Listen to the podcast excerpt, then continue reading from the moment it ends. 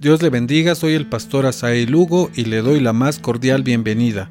Gracias por escuchar esta serie de devocionales llamada Lo Primero, basado en el Evangelio de Marcos. Hoy 10 de agosto del 2021 le invito para que juntos leamos Marcos capítulo 1, verso 21.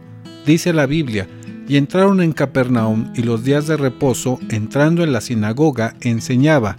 Reina Valera 60.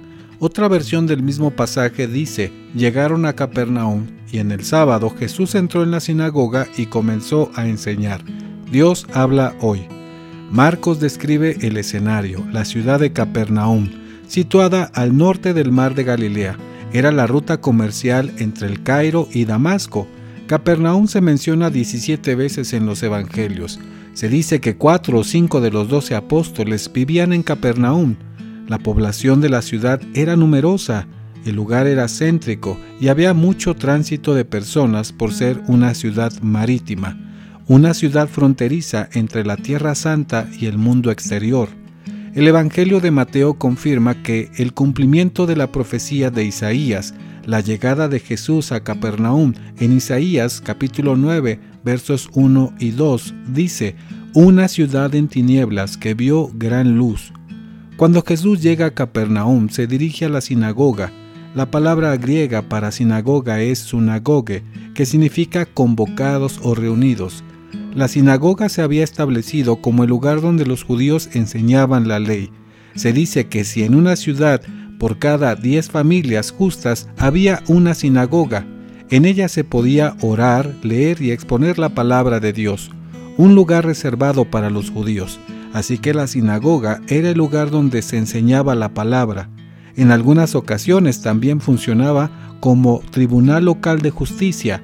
Los responsables de las sinagogas eran los ancianos, hombres devotos y respetables, quienes designaban al principal, que era responsable de la administración de la sinagoga y de los servicios que se llevaban a cabo.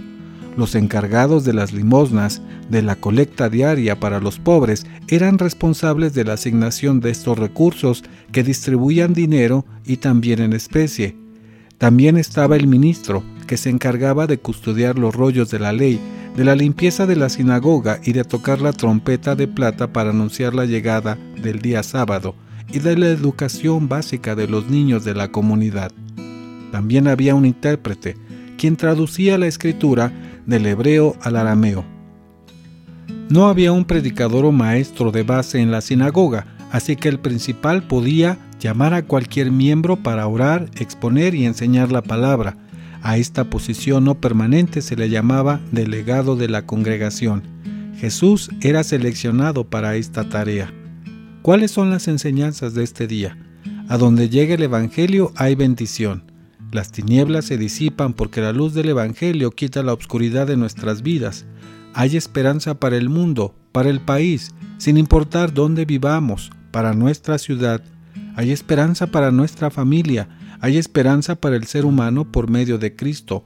Dios puede hablarnos en cualquier lugar, pero nos hablará de manera directa en su iglesia.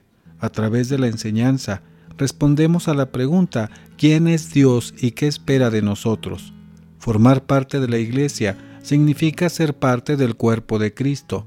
Pertenecer activamente de una comunidad de fe es experimentar la bendición de la enseñanza, de la comunión con otros cristianos y el servicio a la Iglesia. Hoy al iniciar el día, demos gracias a Dios por su Iglesia o tomemos la decisión de ser parte activa de ella somos bendecidos porque la iglesia no es un edificio cerrado, es una comunidad de creyentes que recibimos enseñanza y sana doctrina por medio de Cristo. Le espero mañana para seguir reflexionando en la historia de Jesús en esta serie de devocionales llamada Lo Primero. Dios le bendiga.